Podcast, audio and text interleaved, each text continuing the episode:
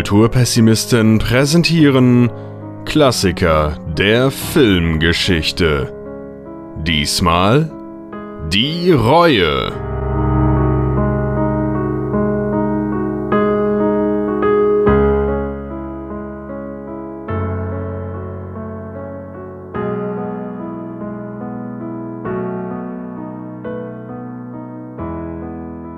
Ja, und damit herzlich willkommen zu den Klassikern der Filmgeschichte. Die Winterpause ist endlich zu Ende und ich freue mich so sehr, wieder da zu sein und endlich wieder loszulegen. Und das mache ich natürlich nicht alleine. Hier, auf der Virtu hier im virtuellen Kinosaal sitzen bei mir noch die Becky.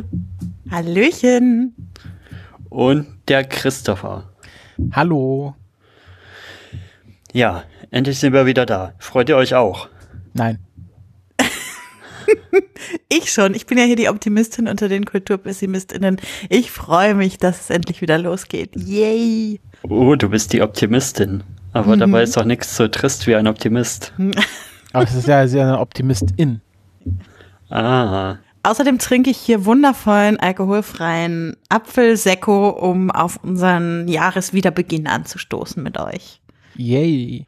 Ja, und bevor wir in den Film starten, den du uns dann mitgebracht hast, Christopher, reden wir noch ein paar Worte vielleicht über die Sachen, die ab sofort ein bisschen, die wir ein bisschen anders machen und die neu sein werden. Und deswegen starten wir jetzt auch mit einer zweiten Staffel, um das alles schön einzuleiten. Und zum einen haben wir erstmal einen Twitter-Account, einen offiziellen Twitter-Kanal. Yay! Becky, was kannst du uns denn dazu noch erzählen? Ja, also ihr kennt ja schon unseren Twitter-Account Kultpes, wo ihr ganz viele Infos über unseren Hauptpodcast findet und bisher auch die Infos über diesen Podcast gefunden habt. Aber damit sich das alles nicht so vermischt, haben wir jetzt einen gesonderten Kanal für diesen Podcast aufgemacht, also für die Klassiker der Filmgeschichte und der heißt KP Filmklassiker in einem Wort. Ja, genau. Folgt dem, wenn ihr euch für unseren Podcast interessiert und auf dem Laufenden gehalten werden wollt. Ja, und das andere ist das mit der zweiten Staffel. Wir wollen auf eine Weltreise gehen. Das ist, was wir in der Staffel machen wollen. Wir starten jetzt in der ersten Folge hier mit einem Film aus Europa und gehen dann Richtung Osten so die Kontinente durch. Und ja, da freue ich mich schon sehr drauf. Und ja, die Idee dahinter ist ja so ein bisschen, dass wir schon sehr, ja, mehr oder weniger US-lastig waren und das wollte ich so ein bisschen aufbrechen damit und mal verschiedene Filme aus verschiedenen Kontinenten in den Fokus nehmen. Ja, also ich glaube, wir haben auch schon in der Vorbereitung darauf jetzt gemerkt, dass wir da so den ein oder anderen filmischen blinden Fleck bei uns haben. Und äh, deshalb ist es umso toller, dass wir dann uns dieses Jahr auch mal mit Filmen aus Kontinenten beschäftigen werden, mit denen wir sonst vielleicht nicht so viel zu tun haben in unserem alltäglichen Filmkonsum. Finde ja. ich super. Genau, und wir sind schon das zeichnet sich schon so ein bisschen ab. Bei einigen Filmen, bei einigen Kontinenten sind wir recht gut versorgt schon mittlerweile und bei anderen Kontinenten, da geht noch was. Also falls ihr zum Beispiel euch mit afrikanischem Film auskennt, dann meldet euch sehr gerne. Genau.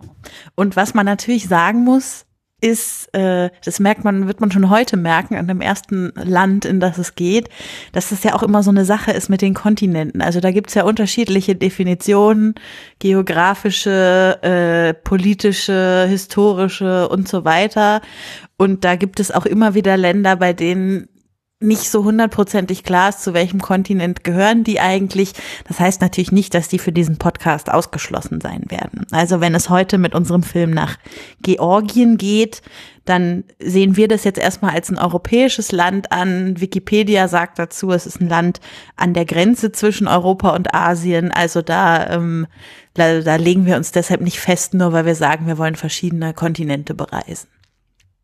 Genau, ein Film aus Georgien, den hat uns Christopher mitgebracht und zwar heißt der Film Die Reue und wie heißt der im Original? Vorhin konnte ich es noch, ähm, Mona Nierba. Ja, und dann erzähl uns doch erstmal, warum dieser Film ein Filmklassiker ist. Genau. Also die Reue ähm, ist ein Film, ein allegorischer Film ähm, über den Stalinismus. Ähm, ich vergleiche ihn immer gerne äh, sozusagen die stalinistische Variante von Charlie Chaplins Der große Diktator. Ähm, also ganz lose, nur von der Idee her. Ähm, ich finde, dass der Film ein Filmklassiker ist, weil er zum einen zum Zeitpunkt seiner Veröffentlichung eine große Wirkung hatte. Ähm, er äh, wurde 1984 gedreht, aber konnte erst 1987 veröffentlicht werden. Warum werden wir dann wahrscheinlich später nochmal erklären. Ähm, und äh, zu, zu der Veröffentlichung hin war ein sehr großer Erfolg. Es gab Sonderausstrahlungen äh, äh, Sondervorstellungen in Kinos. Ähm, der Film wurde in Cannes gezeigt, ähm, hat dort auch Preise gewonnen. Der Film wurde von der Sowjetunion als äh, bester Film für einen fremdsprachigen Oscar eingereicht, hat dort leider, ist dort leider nicht weitergekommen, aber trotzdem eine wichtige Auszeichnung. Ähm, in Deutschland wurde er im ZDF gezeigt und äh, dort auch von den Leuten, die in der DDR das ZDF empfangen konnten, äh, begeistert gesehen. Und es war der erste Film, der sich sehr kritisch gegenüber dem realen Sozialismus und der Stagnation der Sowjetunion Mitte der 80er ähm, äh, gezeigt hat, der sich damit auseinandergesetzt hat mit dem Thema und äh, wird auch von äh, seinem Regisseur Tengis Abuladze als die erste Schwalbe der Perestroika bezeichnet. Und ähm, was heißt Schwalbe in diesem Zusammenhang? Also so wie die erste Schwalbe des Sommers. Also mhm. so die ersten, also der erste Vorbote der Perestroika, also mhm. der äh, Öffnung und, Re, äh, und Reformierung und dann ähm, im Schluss Ende der Sowjetunion. Und ähm, nachdem ich den Film heute nochmal gesehen habe, ähm, finde ich, dass er auch noch sehr viele Motive hat, die in der heutigen politischen Landschaft sehr relevant sind. Und ich finde einfach das Gesamtpaket, diese historische, aber auch aktuelle politische Relevanz, machen den Film einfach zu einem wirklich sehr eindeutigen Filmklassiker. Wie bist du eigentlich auf den Film gekommen? Also für mich wäre es jetzt nicht so die erste Idee, sich auf irgendeinen Film aus Georgien zu kommen, der sich mit ja mit Sowjetunion und ähm, ja Stalinismus und dem ganzen Sachen beschäftigt. Mhm. Ich studiere ja, äh, wie man vielleicht ähm, auf, auf der einen oder anderen Podcast äh, mitbekommen hat, äh, studiere ich ja Geschichte und dort auch mit besonderem Fokus auf die Sowjetunion und ich habe 2015 ähm, im Sommersemester einen ähm, Kurs zu Kinokultur in der Perestroika belegt, äh, wo wir einige Filme gesehen haben zum Thema Perestroika und Glasnost und äh, die Reue war halt einer davon. Und ähm, das war der Film, den ich auch damals vorgestellt habe. Deswegen habe ich den dort intensiver gesehen und der hat mir sehr viel Spaß gemacht damals, ist mir in Erinnerung geblieben. Und als es an das Thema ging, okay, ein Film, äh, also ich, äh, jeder von uns kann sich ja einen Film äh, pro Jahr aussuchen und ich habe überlegt, ich hatte mir dann überlegt, dass ich auf jeden Fall einen Film aus der Sowjetunion nehmen möchte und ähm, hatte einige zur Auswahl und äh, ähm, hat sich dann im, am Schluss daraufhin ergeben, welchen Film ich dann da hatte, den ich dann euch auch quasi geben konnte, damit ihr den anschauen konnt, weil äh, gerade Filme aus der Sowjetunion sind häufig nicht auf Netflix oder Amazon Prime. Ähm, was ich sehr schade finde, weil das auch eine wichtige Kinokultur ist. Ähm, aber äh, ja, also obwohl es nicht meine allererste Wahl war, war es doch eine Wahl, mit der ich sehr zufrieden bin und ähm, äh, wie ich schon ausgeführt habe, äh, ein veritabler Filmklassiker ist. Du hast uns ja noch ins äh, Sendungsdokument geschrieben, dass, ähm, dass das sozusagen der Teil einer Trilogie ist. Und ich habe natürlich auch, nachdem ich den Film gesehen habe, ein bisschen dazu recherchiert. Aber dazu habe ich gar nichts gefunden, dass es da noch andere Filme gibt, mit denen er irgendwie zusammenhängen könnte. Kannst du da noch ein bisschen was zu erzählen? Genau, also zu Beginn des Filmes wird äh, auch in so einer Titelkarte erklärt, dass dieser Film das Ende einer äh, Trilogie ist ähm, und die davorgehenden Filme Das Gebet und Baum der Wünsche waren. Und äh, das sind äh, zwei Filme auch von Tengiz Abuladze, ähm, die ähm, ähm, auch lose mit dem Thema, sagen wir mal, georgische Identität, Menschlichkeit und Moral zu tun haben. Das Gebet ähm, ist ein Film, äh, der über der im Mittelalter angesetzt ist, ist nach einem Gedicht eines äh, georgischen Dichters, der auch äh, so als Nationaldichter Georgiens gilt, Ähm, und es geht um einen Ritter, der sich weigert, die Leiche eines feindlichen Soldaten zu verstümmeln auf Befehl und also sich dem widersetzt. Und es wird so die, die Gesellschaft des unbarmherzigen Mittelalters gegen die Menschlichkeiten dieses äh, Soldaten bzw. Ritters entgegengestellt. Und der zweite Film, Baum der Wünsche, handelt von, äh, so beschreibt es auf jeden Fall die Wikipedia, ich habe den auch nicht gesehen, von der Zerstörung georgischer Traditionen Anfang des 20. 20. Jahrhunderts. Ähm, also äh, Abulatses Filme haben immer sehr viel mit der georgischen Identität zu tun, ähm, weil ähm, ein großes Thema der Sowjetunion äh, war auch ähm, die nationalen Identitäten der ganzen sowjetischen Staaten, die sich so sozusagen quasi zu diesem großen Gebilde Sowjetunion zusammengefunden haben. Ähm, es gab immer einen Widerstreit zwischen äh, den ganzen Nationalidentitäten der nicht ethnischen Russen und halt der ethnischen Russen und ähm, gab auch da viel Vertreibung und äh, Traditionsauslöschung. Also ähm, es war ein, eine große Politik, dass man ethnische Russen in anderen Ländern angesiedelt hat, also Litauen, äh, Estland, äh, Georgien und die äh, ganzen vorhandenen Nationalitäten und Kulturen versucht hat, so ein bisschen auszulöschen. Und deswegen ist ähm, ist äh, die georgische Identität auch immer ein wichtiges Thema bei Abolatzes Filmen, auch in Bezug auf die Sowjetunion. Hm. Interessant, weil bei dem Film jetzt hätte ich eher äh, gedacht, dass das gar nicht das allergrößte Thema ist. Aber zu den Motiven im Film kommen wir vielleicht später nochmal. Ja, dann wollen wir vielleicht mal so ein bisschen in den Film reingehen. Könntest du vielleicht noch kurz uns einen Abriss über den Inhalt geben, Christopher? Ja, kann ich machen. ähm, ja, äh, es geht um einen, einen kleinen, nicht näher benannten Ort ähm, in Georgien. Ähm, und äh, dort stirbt der Bürgermeister, der ja, sehr diktatorische Bürgermeister des Ortes, ähm, Valam Avarise, ähm, stirbt dann einfach an Altersschwäche äh, und äh, wird begraben feierlich und am nächsten Tag äh, äh wacht äh, die Ehefrau des Sohnes von Walam auf, geht in den Hof und sieht, dass, äh, dass der Leichnam von Walam einfach im Hof steht. Und sie begraben ihn nochmal und am nächsten Tag ist das gleiche, er steht wieder im Hof. Also irgendjemand gräbt ihn halt ständig wieder aus. Und ähm, es kommt dann im Laufe des Films heraus, dass es eine Frau ist, äh, Keti oder äh, Ketevan mit vollem Namen, aber sie wird meistens Keti genannt. Ähm, und es kommt dann zu einem Gerichtsverfahren und dort wird dann in ähm, einer Art Rückblick, also dieses Gerichtsverfahren ist dann die Rahmenhandlung für einen längeren Rückblick, der die Machtergreifung und äh, Tyrannisierung von Walam zeigt, also seine diktatorische Herrschaft über den Ort. Ähm, ähm, es geht dann um Ketis Familie. Ihr Vater war Maler, Sandro. Und ähm, nach und nach wird halt ihr Vater und auch ihre Mutter verhaftet und äh, kann man nur annehmen umgebracht. Und es geht halt um diese Terrorherrschaft und ähm, ja, am Schluss ähm, äh, ja, erkennen dann vor allem ähm, Abel, also äh, Walams Sohn und dessen Enkel, also äh, Walams Enkel Tornike, äh, welche Verbrechen ihr Vater bzw. Großvater begangen haben und äh, Tornike begeht dann am Schluss Selbstmord, weil er einfach mit mit dem mit diesem mit dieser Schuld, die seine Familie auf sich geladen hat und nie so wirklich bereut hat, also deswegen auch der Film, äh, Filmtitel Die Reue. Es geht darum, dass die Familie halt am Schluss die Verbrechen ihres Vaters oder ihres Großvaters bereut und ähm, ja, als tragisch endet. Ja, das ist so die, die Handlung des Filmes.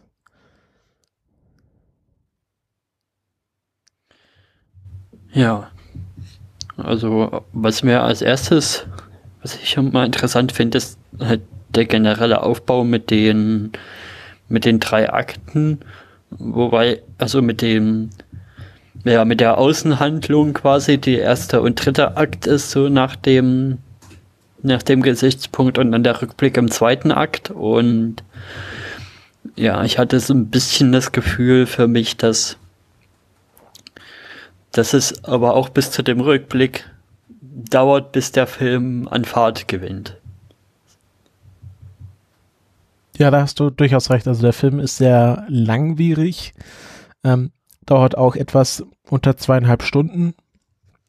Und ähm, es gibt da noch so eine kleinere nochmal Rahmenhandlung, die da den ganzen Film nochmal kurz einklammert, äh, wo Kitty als Kuchenbäckerin äh, Torten backt und also es gibt dann quasi die erste Rahmenhandlung und dann kommt die zweite Rahmenhandlung mit dem Gerichtsprozess und dann beginnt im Grunde erst die Kernhandlung ähm, von äh, Walams Herrschaft über das Dorf und äh, das dauert alles schon sehr lange und ähm, es ist auch kein kein schnell erzählter Film. Also es gibt sehr viele Szenen, die lange ausgezogen werden, sehr viele Monologe. Ähm, also schon äh, ein, ein langwieriger Film, der fast schon gemächlich ähm, diesen Terror erzählt. Aber das finde ich vielleicht sogar geschickt.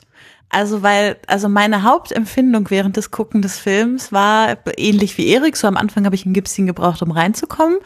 Und dann habe ich wirklich das Gefühl gehabt, je länger man geguckt hat, desto mehr gab es irgendwie eine große Bedrohlichkeit und so eine große Schlinge, die sich irgendwie um alle Protagonistinnen gelegt hat. Also außer vielleicht um Walam selbst. Aber irgendwie alle anderen, die irgendwie eine Rolle gespielt haben, sind irgendwann immer mehr in so eine bedrohliche Situation abgedriftet. Und gerade das in so einer Langsamkeit darzustellen, eben mit dieser Handlung in der Handlung in der Handlung, das fand ich schon sehr faszinierend. Also filmisch sehr gewieft gelöst. Und dann gibt's ja gleichzeitig in diesem Konzept mit der Handlung in der Handlung auch noch so eine Gegenüberstellung. Also wir haben ja einen tatsächlichen Prozess. Der Prozess wird gegen Katie geführt, die beschuldigt wird, diese Leiche immer wieder auszubuddeln. Und sie führt ja aber, wenn man so will, auch einen ideologischen Prozess gegen den ähm, Warlam beziehungsweise gegen seine ganze Familie und äh, versucht dadurch, dass sie immer wieder sagt, ja, ich werde den auch immer wieder ausbuddeln und ihr könnt machen, was ihr wollt, versucht sie ja irgendwie, den so ein bisschen auf die Anklagebank zu hieven und ihm nicht die Möglichkeit zu geben, dem zu entfliehen, nur weil er jetzt gestorben ist, in Anführungsstrichen. Das finde ich schon erzählerisch alles extrem geschickt gemacht.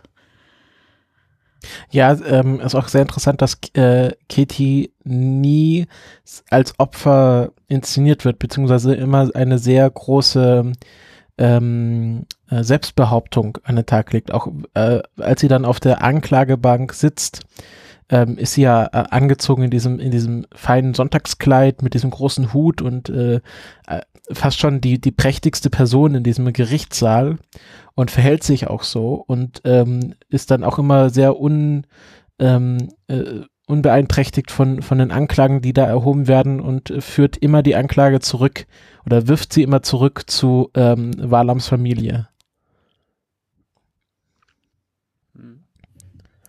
Ja, finde ich mega. Also auch, ähm, ich weiß nicht, ich kenne nicht, ich kenne wahrscheinlich nicht genug Filme aus den 80ern, um dort ein äh, großes Bild aufzumachen, aber ich habe schon das Gefühl, dass es äh, mit Katie, aber vielleicht auch noch mit Nino, ihrer Mutter, äh, zwei ziemlich coole Frauenrollen in diesem Film gibt, so wie ich es irgendwie aus den 80ern nicht unbedingt kenne, was, muss man jetzt immer dazu sagen, natürlich vor allem von US-amerikanischen Filmen bei mir geprägt ist. Ähm, und da finde ich schon, also auch wie sie, sie wird ja kurz eingeführt mit, als sie das erste Mal entdeckt wird beim Ausbuddeln der Leiche. Irgendwie ist das äh, so, good God, it's a woman. Es ist so das einzige Mal, wo das zum Thema gemacht wird, dass das eine Frau ist, die da gerade diese, diese Taten begeht. Und danach ist das einfach irrelevant über den ganzen Film. Und das finde ich total faszinierend. Ja, ich finde auch, auch die Frau von Abel äh, Guliko äh, äh, eine sehr spannende Figur, weil ähm, sie über den kompletten Film hinweg diese Reue gar nicht äh, zeigt. Auf jeden Fall. Also wenn, wenn sie welche hat, dann zeigt sie sie nicht. Im Gegensatz zu Abel und Tornike, die ja dann anfangen, sich selbst und ihren Vater bzw. Großvater in Frage zu stellen, bleibt sie ja immer sehr kühl und sehr auf das Ansehen der Familie bedacht. Aber sie, also sie ist eigentlich die eigentliche Führerin der Familie und äh, treibt auch Abel immer so voran. Also neben, neben Kitty und ihrer Mutter wahrscheinlich noch eine dritte interessante Frauenfigur in dem Film. Ja, und die das auch macht, ohne ja blutsverwandt zu sein mit dem Walam, im Gegensatz zu den beiden Männern der Familie, sondern eben sie ist ja die Angeheiratete und äh, das ist ja dann schon nochmal spannend zu sehen, dass es, dass sie sich so überidentifiziert mit der Familie im Gegensatz zu ihrem Mann und ihrem Sohn, die da doch im Laufe der Zeit einen gewissen Abstand auch entwickeln. Ja, vielleicht sich mit dem Ruhm der Familie identifiziert, aber nicht unbedingt mit der Schuld, äh, die Walam auf sich, auf sich geladen hat, identifiziert. Also dadurch, dass sie halt nicht blutsverwandt ist. Mhm. Aber, aber ich würde gerne mal zu, zu dem eigentlichen Protagonisten des Filmes Walam kommen, weil der ist ja schon von seinem Aussehen her sehr interessant. Ähm, also es ist ja ein, ein sehr eindrucksvoller Mann, also äh, ist ein bisschen übergewichtig, aber nichtsdestotrotz sehr, sehr groß, sehr selbstbewusst in seinem Auftreten. Er hat kurz geschoren schwarzes Haar, ähm, trägt so einen kleinen Zwicker mit fast schon rechteckigen Gläsern ähm, hat einen sehr markanten, äh, an Hitlerbart erinnernden Schnauzer und trägt ein, ähm, die ganze Zeit des Filmes über oder die meiste Zeit ähm, ein schwarzes Hemd, eine schwarze Hose mit äh, Ledergürtel und äh, Lederho ähm, äh, Lederhosenträgern. Und äh, das ist natürlich eine ganz bewusste Zeichnung von Walam, die äh, der Regisseur hier aufmacht, weil ähm, der Hitlerbart, klar, erinnert an Hitler, das ist offensichtlich. Ähm, das, das schwarze Hemd, äh, was er trägt, äh, erinnert an die italienischen Faschisten, die auch immer als Schwarzhemden sozusagen, also äh, analog zu den braunen Hemden der Nazis gab es halt die Schwarzhemden bei den italienischen Faschisten. Und ähm, dieser Zwicker, das ist ein ähm, Erkennungsmerkmal von ähm, ähm, wie hieß er mit Vorname? Genau, Lavrenzi Beria, das war der Chef der Geheimpolizei in, K in KD ähm, unter Stalin. Also der, der dann sozusagen die Schmutzarbeit für Stalin erledigt hat, der die Leute im Gulag verschwinden ließ, der die Listen mit den Leuten hatte, die verschwinden sollte. Und diese Mischung macht ihn halt zu einer, einem, ja, eindrucksvollen Bösewicht, weil im Grunde alles, was ähm, in den 30ern einen bösen Menschen gelebt hat, ist hier auf Walam vereinigt. Also während der Zeit des großen Terrors. Und so ist er ja auch. Ja. Also genauso, wie er äußerlich charakterisiert wird, verhält er sich ja auch. Also und zwar auf ja so eine ganz perfide Art und Weise. Also der in alle Dialoge, in die er irgendwie so reinkommt und in alle Gespräche verhält er sich ja erstmal so, als wäre er so der Gönner, der Gutmensch, der sich irgendwie alles anhört und nur das Beste für die Gemeinschaft will und so, das sind ja irgendwie so die hehren Ziele, die er auch so groß auf seiner Zunge vor sich herträgt. Und dann wird aber halt äh, immer deutlicher, dass er, dass er dabei über Leichen geht und dass ihm dabei individuelle Menschen, die ihm gegenüber sitzen, total egal sind, dass er, dass er sogar Spaß daran hat, die irgendwie ein bisschen zu quälen und leiden zu lassen. Also er ist ja dann, hat ja auch so was gewisses Clown, Clowneskes. Also macht irgendwie, singt immer mal, macht irgendwelche Zaubertricks und äh, kann gut mit den Kindern und so weiter, äh, mag Seifen blasen und was weiß ich nicht. Und dann veralbert er aber hintenrum immer irgendwie die Leute, mit denen er gerade kommuniziert und man merkt irgendwie mit jeder Szene mehr, was das für ein Typ ist. Hm. Ja, also ich finde, ganz eindrucksvoll ist die Szene, ähm, bei der, äh, als er bei den, äh, bei Sandro und Nino und der kleinen Kitty nach Hause zu Besuch kommt. Also ähm, das, die Szene beginnt so, dass, äh, dass es an der Tür klopft und Kitty macht die Tür auf und dann auf einmal sind da zwei Männer im Frack, die anfangen, eine Oper zu singen. Und dann tritt Walam hervor in einem überdimensionierten Cape, was, äh, was ihn aussehen lässt wie, ein, wie einen riesigen Vogel, finde ich. Ähm, ja, oder halt wie so ein König. Ja. Also wie so ein Königsumhang, irgendwie Ludwig der 14. oder sowas. Ja, es ist, es, ja, es, es wirkt sehr skurril und äh, ja, sie singen dann äh, einen Ausschnitt aus einer Oper und äh, dann äh, macht der Mantel auf und dann tritt der kleine Abel als kleiner Junge ähm, hervor und ähm, ja, also äh, Keti und Abel äh, gehen dann weg, spielen gemeinsam und ähm, Avala macht dann schon fast äh, Avancen äh, gegenüber Nino, also der Ehefrau von Sandro und macht das aber total albern. Also er, er küsst die Hand und tut dann so, als würde er umfallen und lacht dann und es ist alles eine sehr absurde Szene, aber gleichzeitig merkt man, wie Angst, wie ängstlich Sandro und Nino sind, weil sie wissen, sie, sie müssen ihn jetzt hier beherbergen, sie müssen sein Spiel mitmachen, weil er halt der mächtigste Mann in ihrem Kosmos ist. Und ähm, das endet ja damit, dass äh, dass sie alle aus dem Fenster springen, als eine Art Zaubertrick. Sie springen aus dem Fenster, also erst der kleine Abel und dann sind alle ganz schockiert und dann sieht man, okay, unten stand ein Pferd bereit und sie reiten weg und dann springen alle äh, die Walam und seine Helf, äh, seine Helfeshelfer äh, auch aus dem Fenster und es macht diese ganze Szene äh, zu einem absurden Schauspiel, aber es zeigt auch die Macht, die Walam hat, weil er einfach dieses, diese Absurditäten den Leuten aufdrücken kann, ohne dass sie sich dagegen wehren können.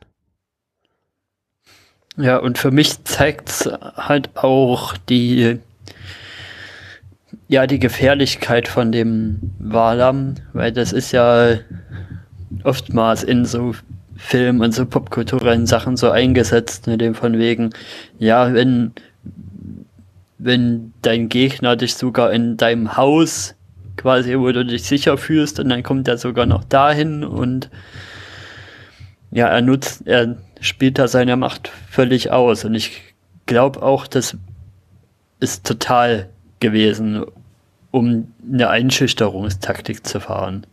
Ja, und er sagt's ja sogar, ne? Er, er sagt sogar, I see everything, I notice everything.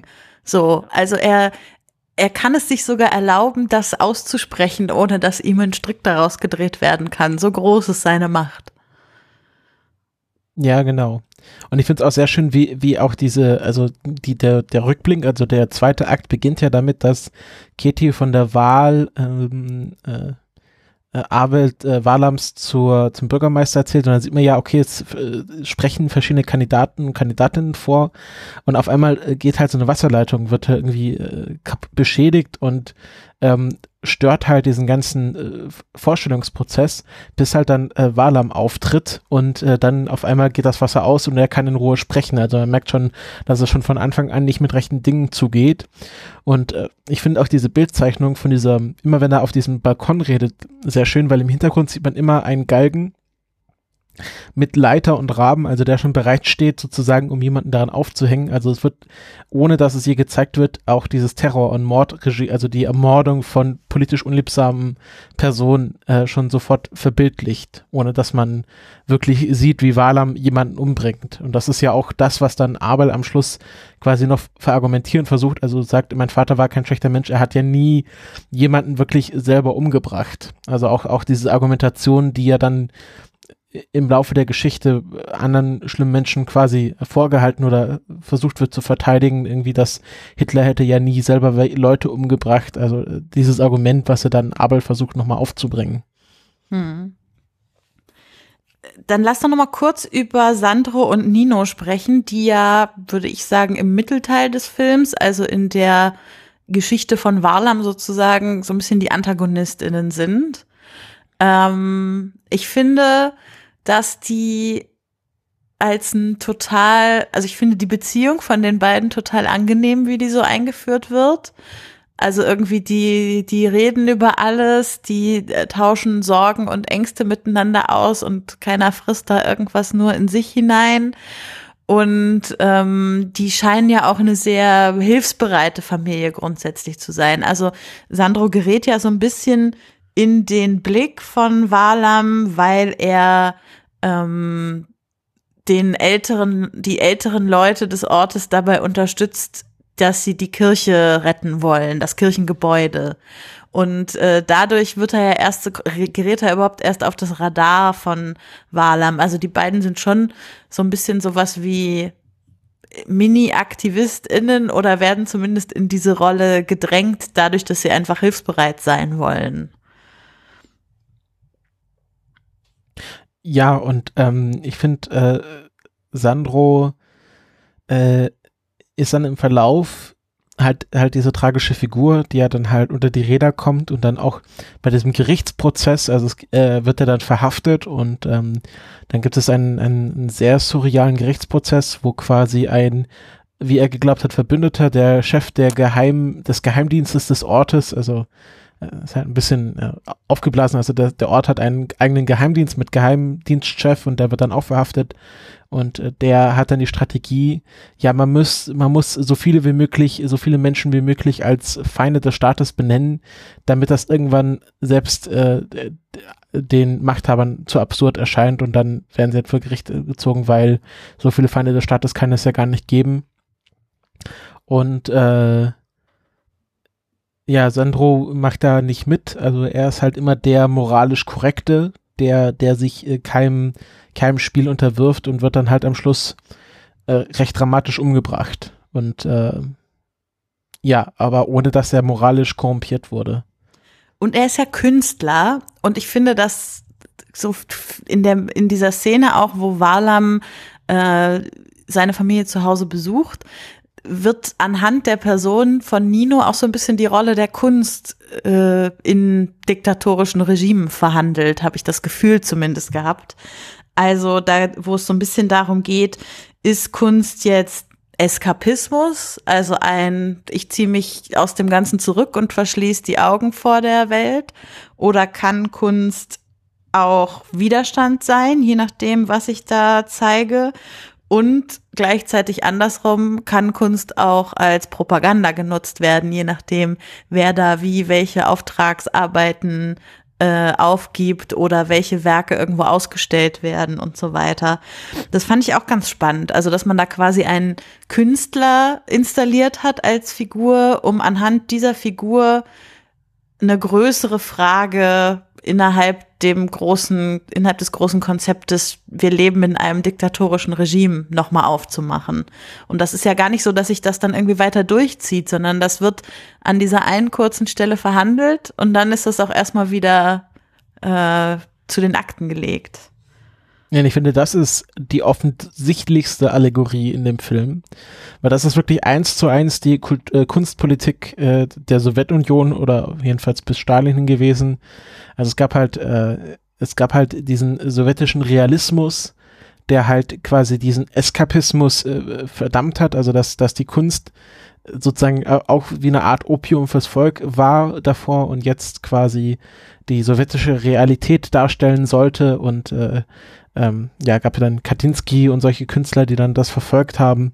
Und ähm, dann halt auch, dass das ja der Anspruch der russischen Revolution, der sowjetischen Revolution war, dass sie allumfassend ist und auch Kunst umfasst hat und dass die Kunst jetzt im Auftrage des Volkes stehen sollte und nicht dieses abgehobene, was manche Künstler gemacht haben, hier mit äh, wir, wir oder wir, wir bezeichnen das Leiden, sondern dass, dass die Kunst muss das Volk erbauen und ähm, das ist wirklich sehr offensichtlich eins zu eins die Kunstpolitik der Sowjetunion der 30er Jahre nacherzählt. Also das ist, ähm, finde ich auch sehr interessant, äh, weil äh, Sandro sieht ja so ein bisschen ähm, aus wie ein wie Van Gogh, also hat halt äh, rotes Haar. Boah, das stimmt hat halt, äh, also wenn man sich Bilder von Van Gogh anschaut, äh, ist halt wirklich sehr ähnlich.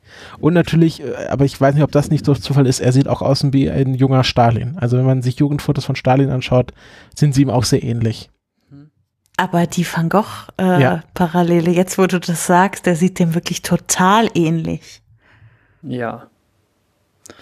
Das tut er so. Auch so ein bisschen so ähnlich wie der bei, in der einen Dr. Who-Folge gezeichnet war.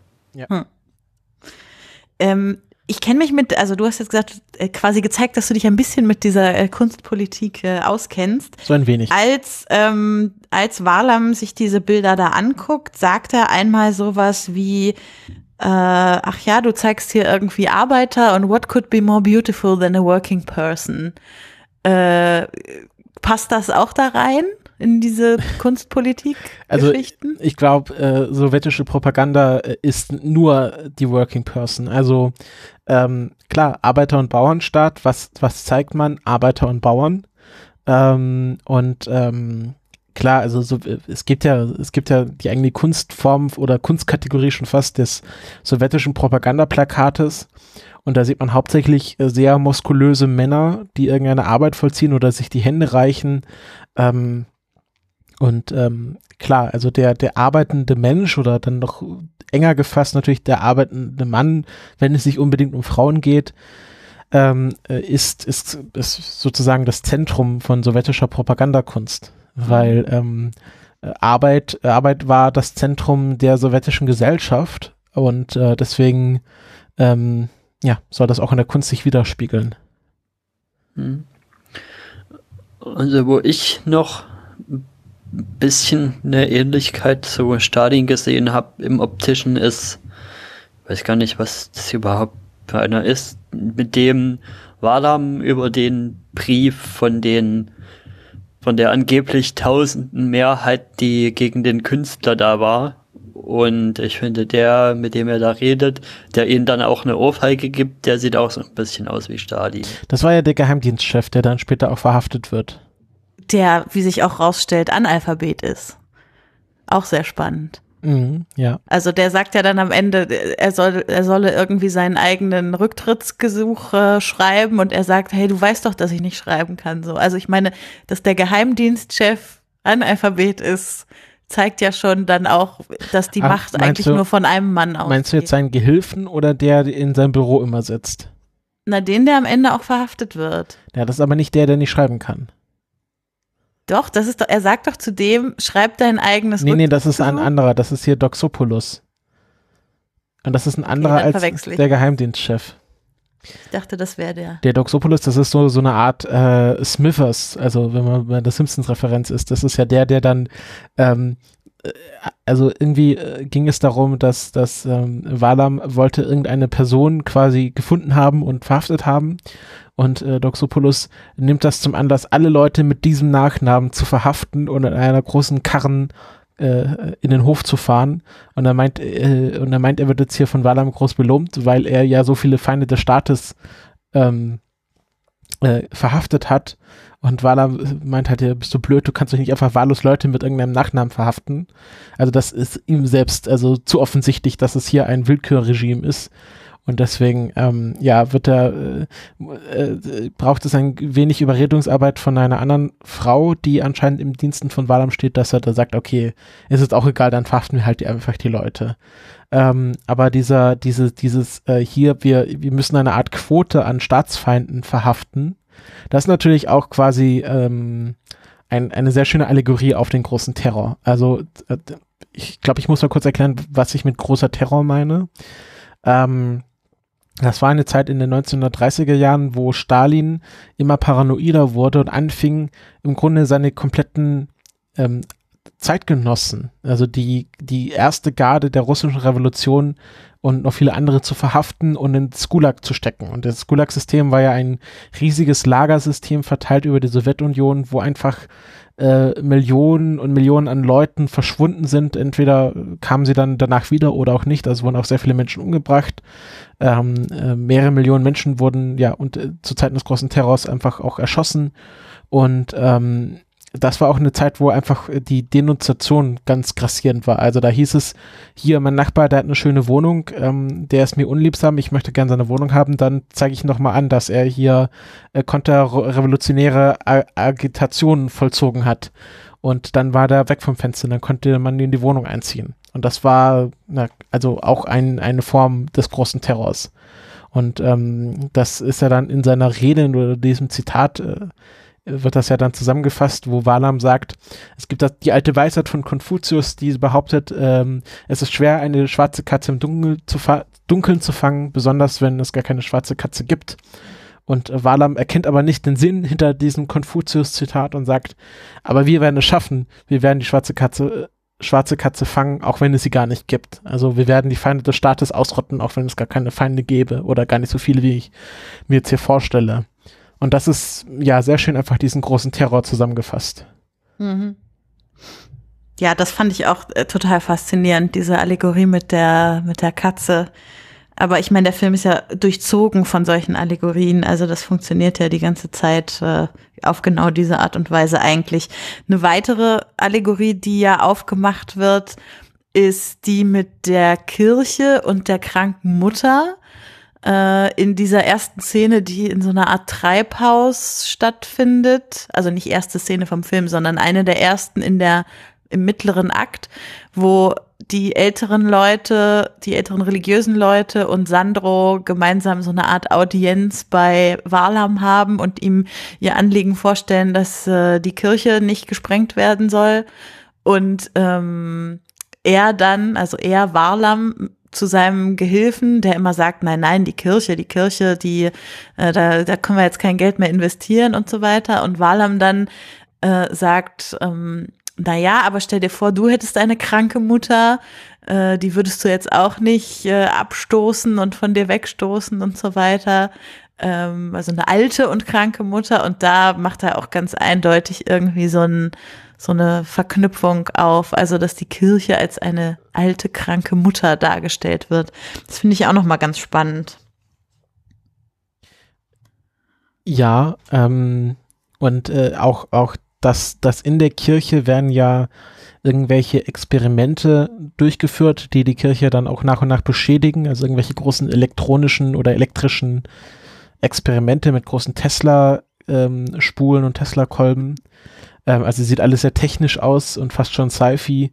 Mhm. Ähm, und äh, es wird dann erzählt, ja, diese Experimente, die, die äh, haben halt eine so starke äh, Resonanz, dass, dass die ganzen Fresken beschädigt werden. Und man sieht ja auch schon, dass Teile der Fresken äh, abbröckeln.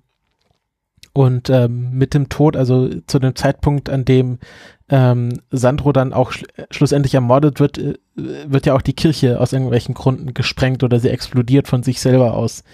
Also wird auch quasi die, der Schicksal Sandros mit der Schicksal der Kirche ähm, verknüpft.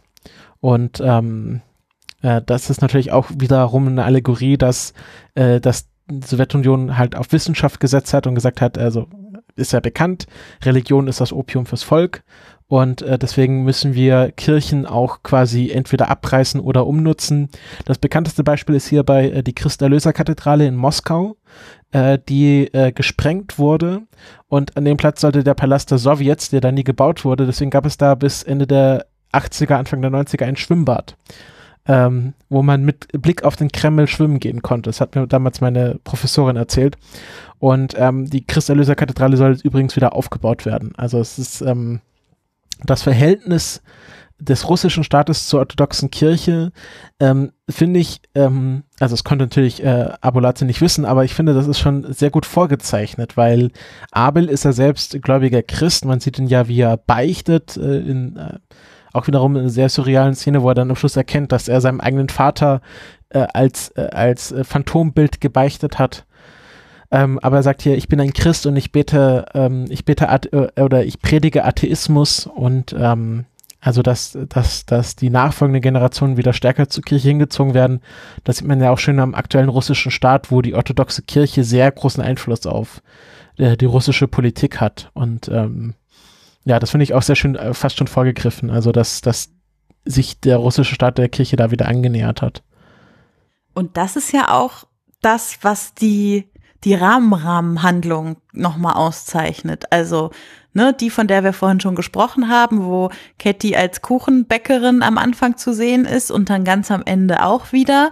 Und der Film endet ja damit, dass eine ältere Frau, die scheinbar, wie ich gesehen habe, von irgendeiner super bekannten georgischen Schauspielerin gespielt wird, ähm, bei ihr klopft und nach dem Weg fragt. Und äh, zwar nach dem Weg zu einer Kirche und sie sagt dann, nee, nee, das hier ist die Warlamstraße, also die quasi nach unserem Warlam, von dem wir die ganze Zeit gehört haben, benannt wurde. Und die führt nicht zu einer Kirche. Also, was man ja auch schon wieder neben der räumlichen Richtung allegorisch sehen kann. Also Warlam führt nicht zu einer Kirche. Und dann sagt die alte Dame, aber wofür brauchen wir sie dann? Warum hat man überhaupt eine Straße, wenn sie nicht zu einer Kirche führt? Und das ist der letzte Satz des Films und sie geht dann trotzdem diese Straße am Ende entlang, diese alte Frau das fand ich schon, also ich meine, einerseits ist es ziemlich offensichtlich, andererseits hat es auch Fragezeichen bei mir zurückgelassen, weil so richtig habe ich nicht rausgekriegt, wie jetzt eigentlich die Position des Regisseurs in diesem ganzen Staat-Kirche-Geflecht eigentlich ist. Ich habe dazu eine Theorie, aber vielleicht hat Erik auch eine.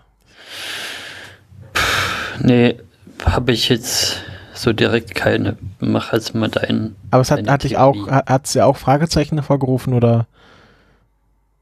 Was er so mehr? Also ich fand die Situation ein bisschen, also das, den, die letzten Sätze ein bisschen komisch von der Frau, aber ja, nicht so, dass es jetzt noch irgendwelche großen Fragen bei mir aufgeworfen hat. Okay. Ähm, also ich habe das, glaube ich, beim ersten und auch beim zweiten Mal nicht verstanden. Ich glaube, ich habe das erst beim dritten Mal, also als ich den Film heute geschaut habe, verstanden wirklich. Denn ähm, Sandro ist ja so ein bisschen der durch, durch und durch gute Charakter dieses Filmes. Also er wird moralisch, obwohl er oft in Versuchung geführt wird, nicht korrumpiert. Und mit dem Tod Sandros äh, wird auch die Kirche zerstört. Und ähm, ich finde, das ist schon ein erstes Indiz, dass es hier nicht unbedingt um das Christentum oder einen christlichen Glauben geht, den Abolaze hier ähm, hervorheben will, sondern es geht, glaube ich, mehr um einen moralischen Haltepunkt. Und das sagt ja auch äh, Sandro an einer Stelle, ich weiß nicht ganz genau wo, wo er sagt, wir brauchen doch einen, einen moralischen Führer. Und ähm, dann sagt er ja sowas wie ein Pastor. Und ich glaube, die Aussage ist hier, die Kirche liefert einen moralischen Haltepunkt und äh, auch einen moralischen Haltepunkt für die Politik. Also wir erleben Walam als sehr unmoralischen, skrupellosen Herrscher. Und ähm, erst sein Sohn Abel, der äh, wieder Christ ist oder wieder stärker dem christlichen Glauben zugesprochen ist, bekommt er auch diese Skrupel und dann auch sein Sohn Tonike und ich glaube, der hat auch ein Kruzifix in seinem Zimmer hängen. Ähm, und ich glaube, für Abolasse ist, ist einfach der christliche Glauben so ein moralischer Anker. Und ähm, äh, das ist ja dann auch das, was, ähm, äh, was glaube ich, der Schlussdialog darstellen soll. Also was ist äh, Politik, also diese Warnamstraße als Allegorie auf die Politik und wir wissen, der Film arbeitet sehr gerne und sehr viel mit Allegorien. Und wenn die Politik nicht zu einem moralischen Zentrum führt, was, was für einen Sinn hat dann die Politik? Und ich glaube, mhm. das ist so meine Interpretation so der, der gesamten Meta-Aussage des Filmes, dass Politik ohne Moral ähm, zwangsläufig zur Diktatur führt. Spannend. Also gar nicht die mhm. Kirche als Kirche sozusagen wäre deine Interpretation.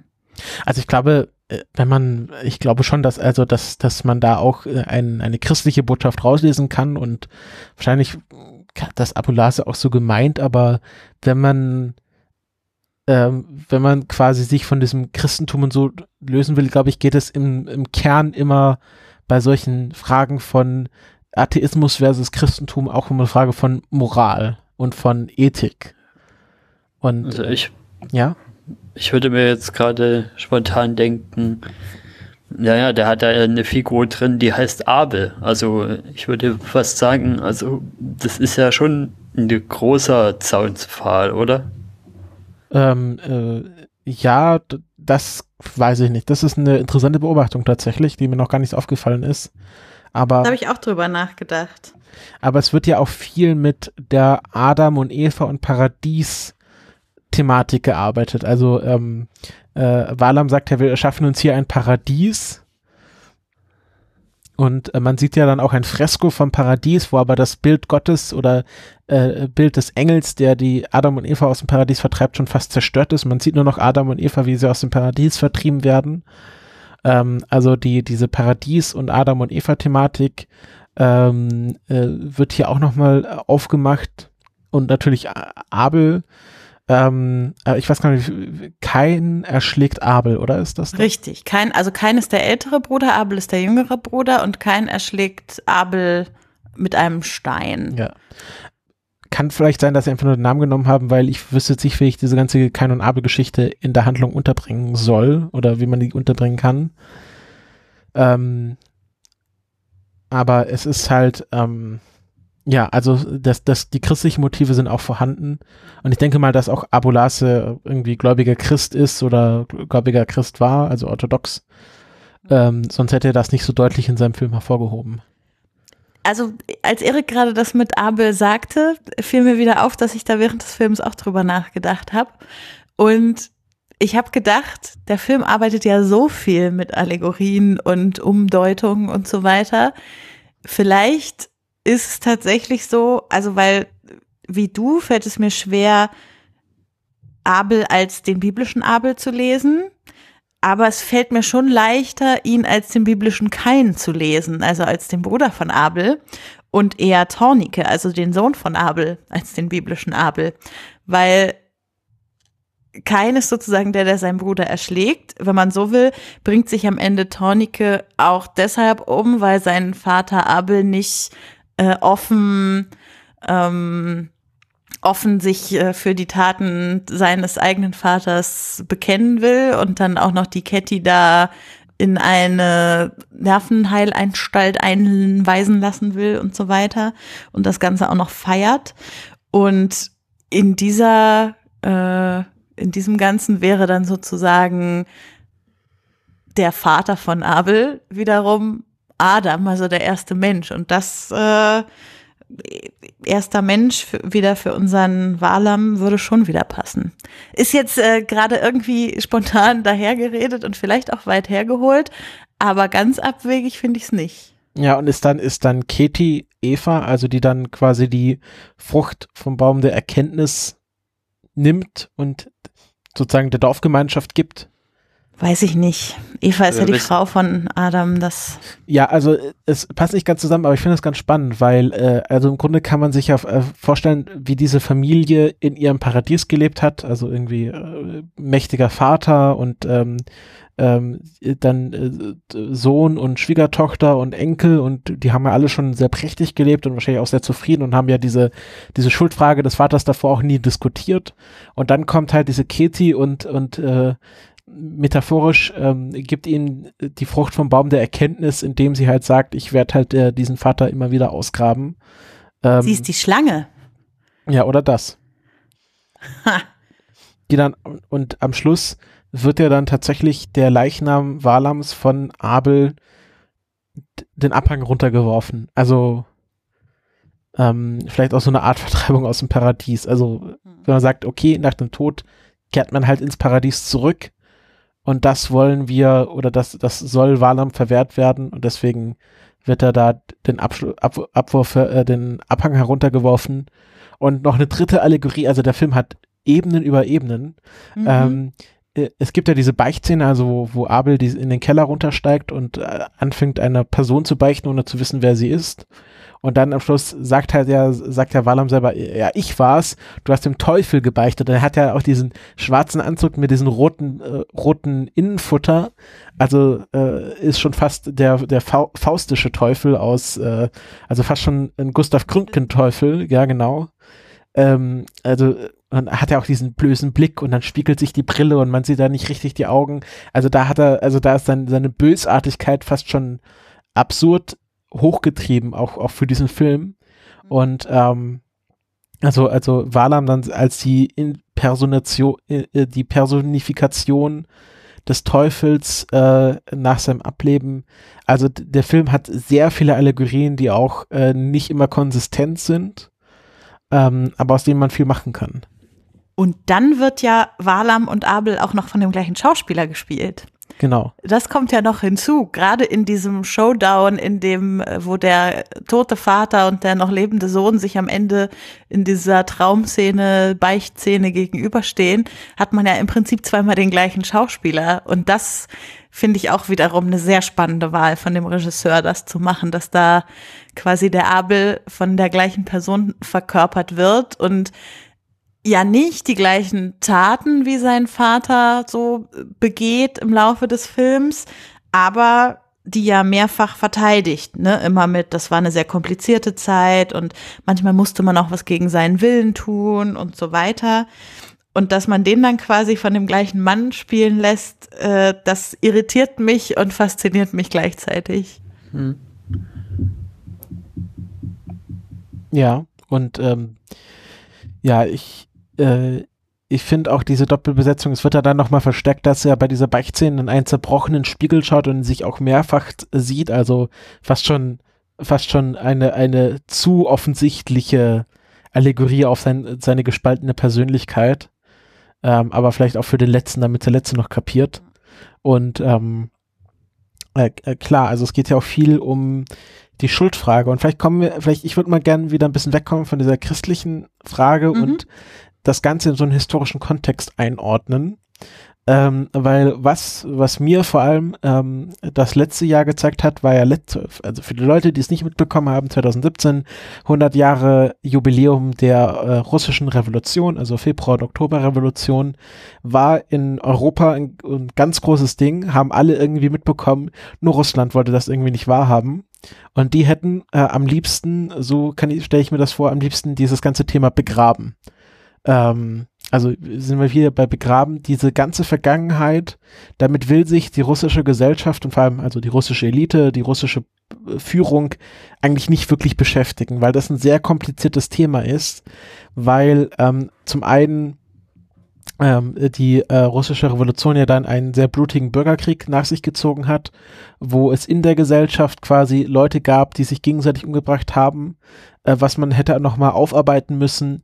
Äh, dann die ganze Beziehung zur orthodoxen Kirche. Also die orthodoxe Kirche äh, selber ist da sich nicht so ganz einig, ob sie sagen wollen, ja, die Sowjetunion war jetzt eine schlechte Zeit, weil ähm, ja, also Atheismus, äh, die Religion wurde nicht gefördert, aber sie wollen es auch nicht wirklich so verdammen, weil ähm, es viele Leute gibt, die der Sowjetunion immer noch nachtrauern weil viele Leute ja im Grunde ihren Lebensweg abgebrochen bekommen haben durch das Ende der Sowjetunion, so ähnlich wie in der DDR.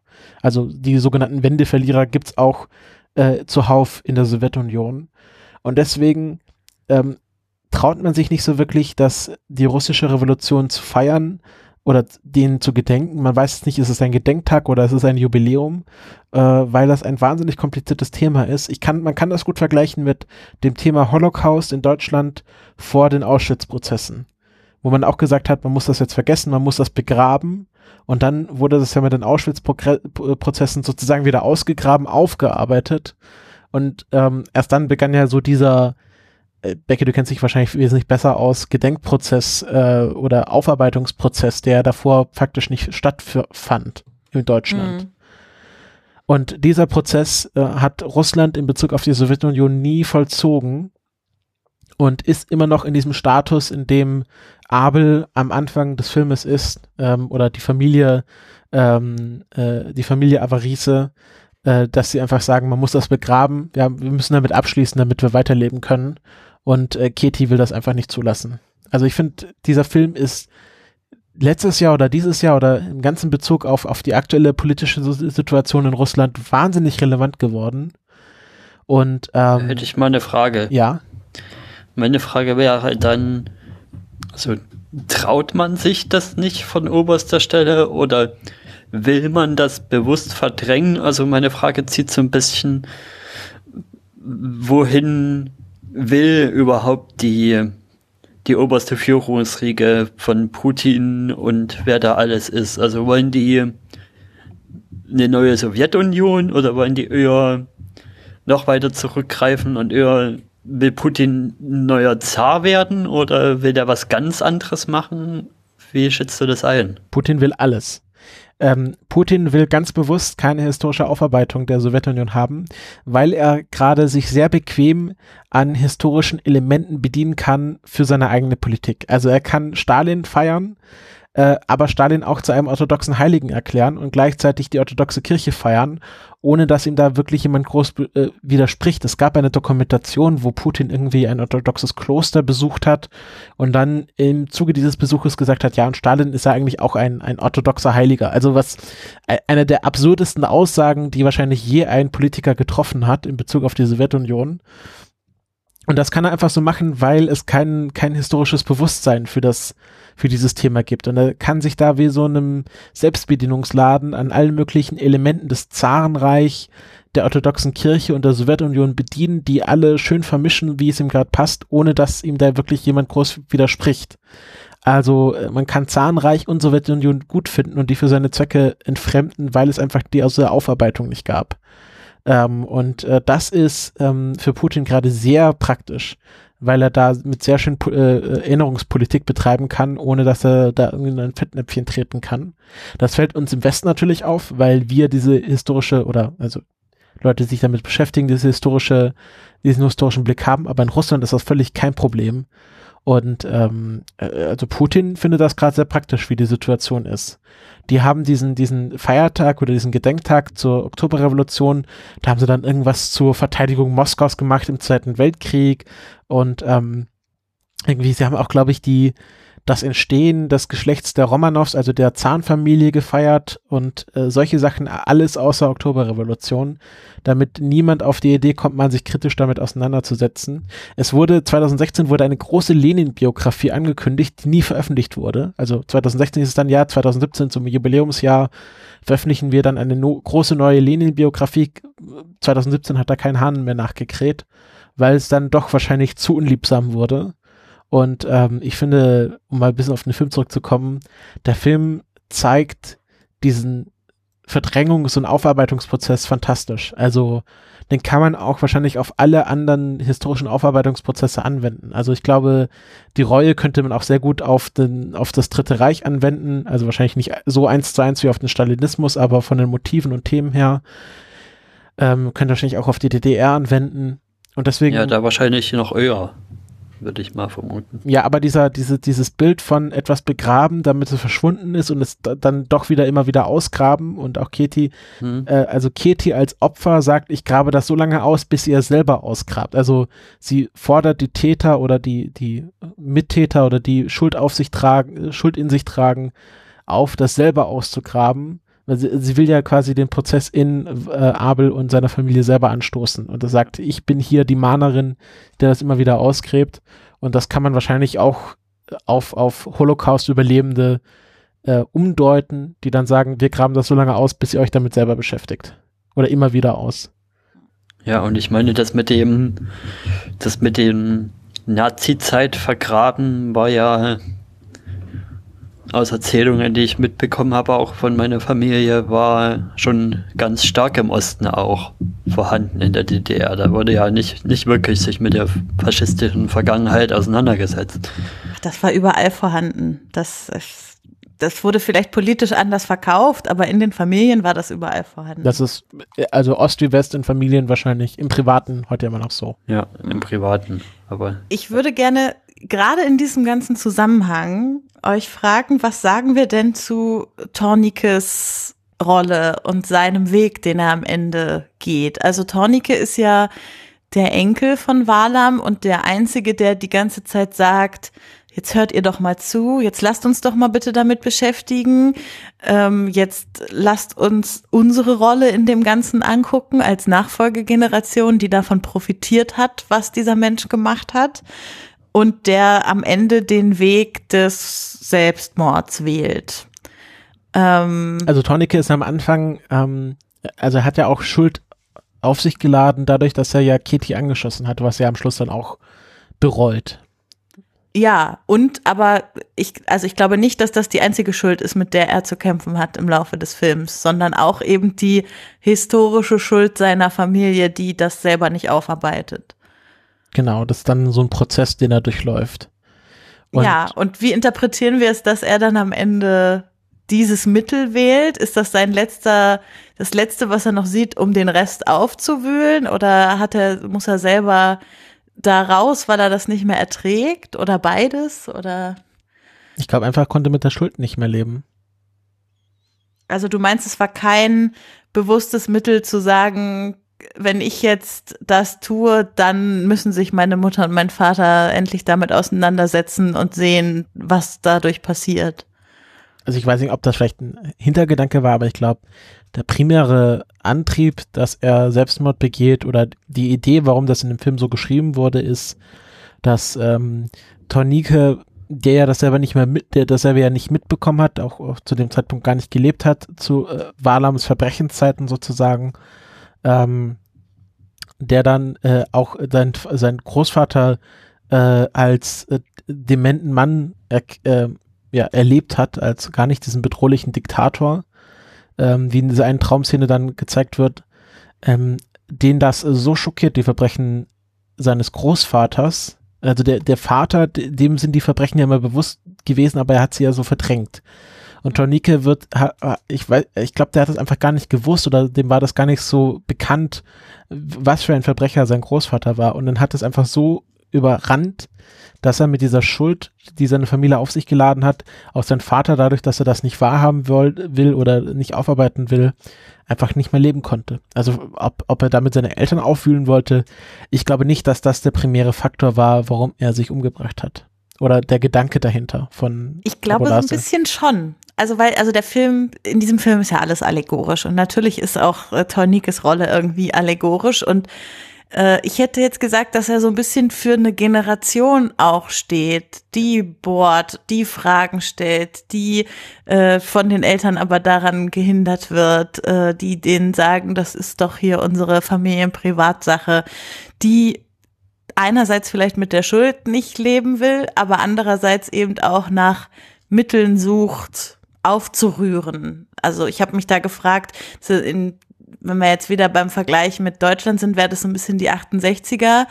Ähm, ist die Frage, gibt es sowas in der Sowjetunion auch, worauf man sich da beziehen könnte, wo man denken könnte, die hat der Regisseur damit gemeint? Also es gab natürlich eine Generation, eine Nachkriegsgeneration, ähm, die sich nicht mehr mit zum Beispiel diesen Kriegshelden identifizieren konnte. Mhm. Ähm, also das, das, der Begriff Held und äh, also das Thema Held im, im Bezug zur Sowjetunion ist nochmal ein ganz anderes, riesen bücherfüllendes Thema, der Heldenbegriff in der Sowjetunion, weil Helden war ähm, was ganz Definierendes für die ähm, Identifizierung der Bevölkerung mit der sowjetischen Republik. Ähm, also es gab dann diese Kriegshelden und dann halt, äh, nachdem, nachdem man neue Helden gesucht hat, äh, fing das dann mit den Kosmonauten und Kosmonautinnen an, also mit Gagarin, ähm, der dann sozusagen als ähm, neuer Held, neues Typus, der nichts mit Militär und Krieg zu tun hatte, hochstilisiert wurde. Und es gab natürlich auch eine Jugendbewegung in der Sowjetunion. Es gab zum Beispiel die Stiljagi, was so eine Art sowjetische Hipster waren, die dann anfingen, äh, äh, riesige Anzüge zu tragen, also so bunte Jacketts und die äh, Rockmusik auf äh, schwarz gebrannten Vinylplatten auf äh, alten Röntgenaufnahmen äh, gehört haben, also so eine Art Underground-Bewegung. Ähm, aber diese, die, also über diesen Aufarbeitungsprozess und ob es da so eine Generations, Generationsbewegung gab, die dann gebohrt hat, das davon habe ich nie, noch nie was gehört. Also ich, ich will nicht abstreiten, dass es die nicht gab, aber wenn, dann habe ich davon noch nichts gehört. Mhm. Aber es gab schon Jugendbewegungen und, und eine, auch eine Gegenbewegung gegen das äh, alte Regime oder die Eltern- oder Großelterngeneration. Mhm. Aber mein Gefühl zu dem Film ist jetzt, wo wir schon eine Weile interpretiert haben, dass, dass der auch wahrscheinlich bewusst mit sehr breiten Pinseln gezeichnet ist und sehr interpretierbar ist und ja auch auf verschiedene Sachen anwendbar ist. Gerade das, was du jetzt gesagt hast mit Becky, mit den, mit den Jungen, die sich gegen die bisherige Ordnung so auflehnen, das kann man ja auch auf vieles anwenden. Das kann man ja auch zum Beispiel gerade auf die aktuelle ähm, na, Debatte in den USA anwenden, wo sich die, die Schüler und Schülerinnen jetzt gegen, gegen Guns, äh, gegen Waffen aussprechen und für die Gun-Reform. Hm. Ja, das kann schon sein, dass der Film auf jeden Fall nicht damit spart, uns Interpretationsspielraum anzubieten. Ja. ja. Und da, äh, worüber wir jetzt noch gar nicht gesprochen, also wir haben schon über hunderte Allegorien, die in der Haupthandlung zu sehen sind, gesprochen. Und darüber hinaus gibt es ja in dem Film noch etliche so Traum, Schrägstrich, Halluzinationsszenen, die ja noch ja, obendrauf kommen. Die sind total komisch. Also am klarsten finde ich da noch die von in der, im Mittelteil von dem Maler oder von Sandro. Wobei das wird gar nicht klar, wer den Traum von den beiden hat, oder? Ich glaube, das ist der Traum von Nino. Du meinst den, wo sie weglaufen den, und wo sie weglaufen haben, und sich dann in dem Feld verstecken und so. Ja, ja, genau. Und egal wie weit sie weglaufen, sie werden immer gefunden. Hm. Genau. Und davon gibt es ja noch etliche in diesem Film. Also ich habe wahrscheinlich auch die Hälfte davon schon wieder vergessen. Und das finde ich halt so faszinierend. Also wenn man sonst so Filme hat, die mit Traumszenen arbeiten, dann ist diese Traumszene eben das eine in dem Film, wo man überlegt, was muss ich da jetzt interpretieren, wie ist das gedacht. Und dieser Film, bei dem wir das schon in der Haupthandlung die ganze Zeit machen, der haut noch diese Traumszenen obendrauf. Also das macht es alles noch viel vielschichtiger. Also wir haben eine Handlung in der Handlung in der Handlung plus Traumszenen. Das ist doch abgefahren. Ja, also ähm, diese eine Traumszene, wo sie vor äh, Valam fliehen, ähm, das, das habe ich auch nur gelesen, dass halt ähm, dieses Vergraben in der Erde äh, diesen Rückzug ins Private auch darstellen soll. Also dass, dass man sich quasi mhm. mit dem mhm. Erdboden gleich macht, um gar nicht aufzufallen, also äh, nicht herauszustechen. Und ähm, ähm, ich hatte auch so ein bisschen an äh, so Anlehnung an Hitler, als Walam mit dem Auto fährt, weil Hitler auch immer dieses offene Auto hatte, wo er dann drin gestanden hat. Ähm, und äh, ich fand, ich finde diese ganzen, ähm, auch, auch dass, dass äh, diese Wachen äh, fast schon, also die laufen ja, also diese, diese Leibwachen sind ja immer in Ritterrüstung und äh, mit Speeren haben gar keine, also es gibt ja, glaube ich, keine einzige Pistole in diesem Film. Ähm, und äh, das finde ich auch, also dass das hier so, okay, das ist hier eine alte, fast schon mittelalterliche Macht. Äh, äh, äh, also es wird hier so quasi so ein Bild von so einem König aufgemacht, der seine Untertanen tyrannisiert, aber dann halt in einer sowjetischen Gesellschaft und das wird wahrscheinlich auch so ein bisschen mit diesen Ritterwachen ähm, gezeigt, kann die ich nur Ritter, ja, also wirklich. Die dann auch, es gibt ja diese Szene in diesem Gewächshaus, wo dann, wie man sieht, dass die Ritter oben auf dieser Galerie von oben runterschauen, wie so kreisende Adler, die eine Beute mhm. beobachten. Also das ist auch immer sehr schön. Und ähm, auch dieses I see everything, I hear everything, das ist auch ein ganz klares, äh, ganz klarer Bezug zu Stalin. Ähm, also zu den Hochzeiten war man halt so paranoid äh, vor der, dass man halt verhaftet wird, ins Gulag kommt, wenn man was Falsches sagt, dass man Stalin fast schon übermenschliche Überwachungsfähigkeiten zugesagt hat. Also ähm, so nach dem Motto äh, Stalin, äh, Stalin hat seine Ohren und Augen überall und ähm, äh, sieht alles und äh, also persönlich und hat ist so allwissend und das ja ist auch dann in Walam verdeutlicht, der dann auch wo dann wo dann äh, Nino dieses Plakat oder diesen diesen dieses Gesicht auf diesem Stab von ihm zerstört und auf einmal steht er im Türrahmen. Ähm, also wie so, wie so ein, wie so ein äh, Superheld, der dann auf einmal äh, quasi hergeflogen kommt mit Übergeschwindigkeit, wenn irgendwas passiert. Hm. Also diese übermenschlichen Kräfte, die dann Walam auf einmal besitzt, das ist auch sehr spannend. Ja, also abgefahren, diese Traumszenen. Ja, und dann ja. gibt es natürlich auch diese, diesen wiederkehrenden Traum mit diesem äh, ein, dass so große Betonstelen, die im Kreis angeordnet sind und dann äh, im ersten Traum ist ja Tornike mit seinem äh, offensichtlich dementen Großvater darin gefangen und äh, kommt da nicht raus. Also er ist, äh, er muss sich seinem Großvater konfrontieren und äh, kann da von aus dieser Situation nicht fliehen und im zweiten Traum ist er die komplette Familie in diesem äh, Betonkreis gefangen mit dem Leichnam von Valam. Mhm. Und äh, sie wollen äh, Valam quasi rausbringen, ihn beerdigen, aber sie kommen da nicht mehr raus. Und ich glaube, es ist einfach auch diese Verdeutlichung, dass sie jetzt gezwungen sind, sich mit Valam zu beschäftigen und seinen Straftaten. Ja, ja das, das finde ich die, die komischsten Träume mit diesem, mit diesem Stehlenkreis. Gerade der, die eine Sache mit dem Ovalam da, da drin ist und ja quasi alt und grau ist und jetzt sich so sehr in seinen Wagen reingesteigert hat, dass er ja die Sonne angehen will. Mhm. Genau. Also man erkennt ihn erst gar nicht. Also ich zumindest. Ich brauchte eine Weile, bis ich verstanden habe, dass der das ist. Weil er sein Bärtchen gar nicht mehr trug und so. Also er war auch sichtlich alt geworden, aber er war trotzdem am Ende noch der gleiche Mensch, so auch wenn das hinter einer alten Fassade verborgen war. Ja. Ja.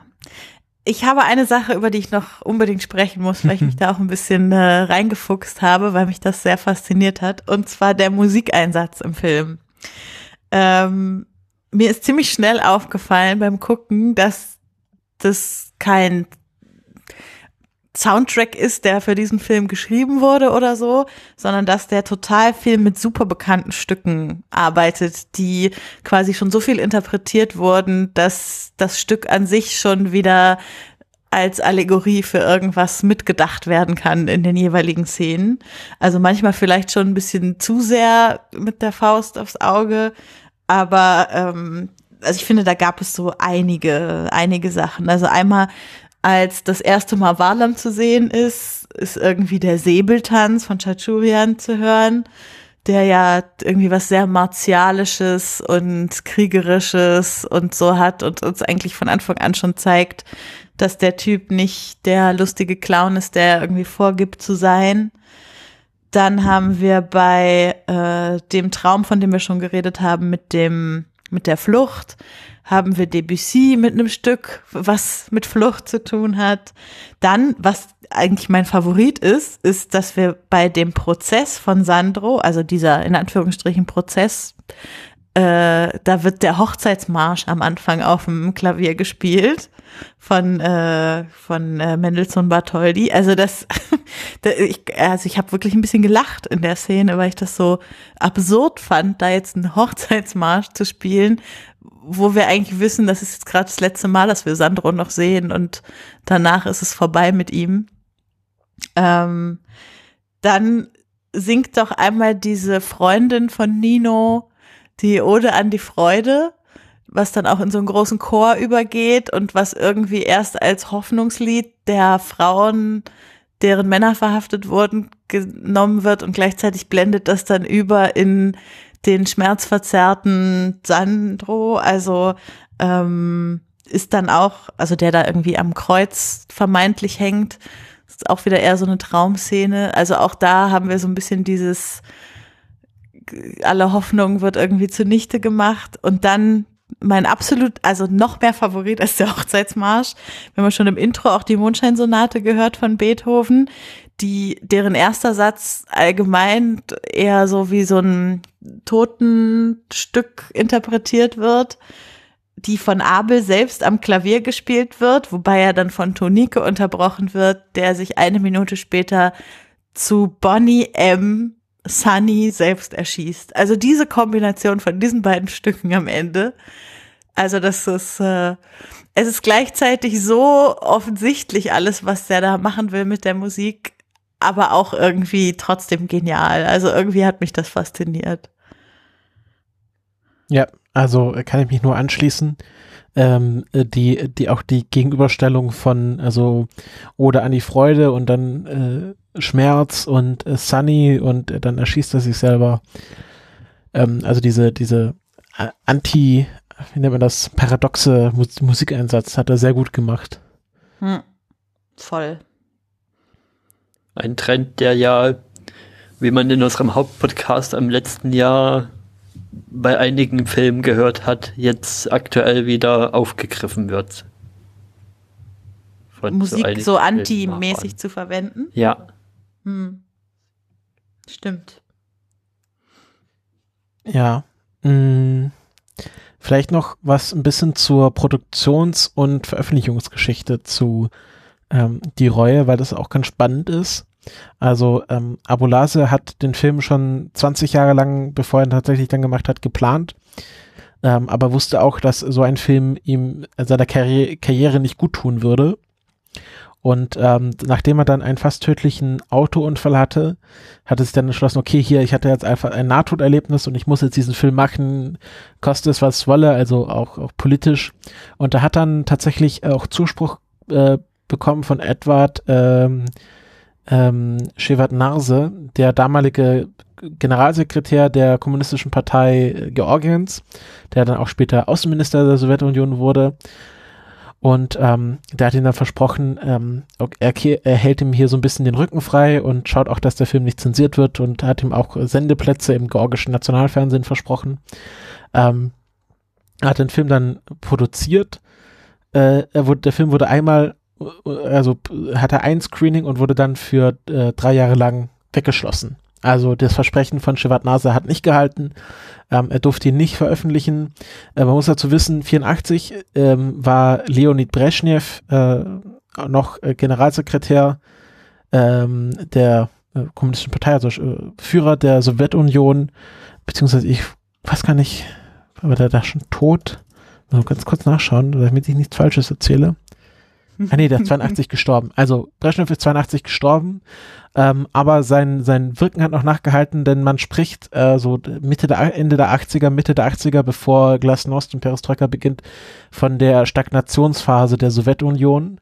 Ähm, äh, Brezhnev hatte die Idee vom Kommunismus, also dass irgendwann mal der Kommunismus erreicht wird, schon längst abgewürgt und spricht nur noch vom Realsozialismus, also gesagt, okay, wir schaffen es vielleicht nicht mehr in den Kommunismus zu kommen, aber wir befinden uns ja jetzt schon im Realsozialismus, äh, der schon ziemlich gut ist.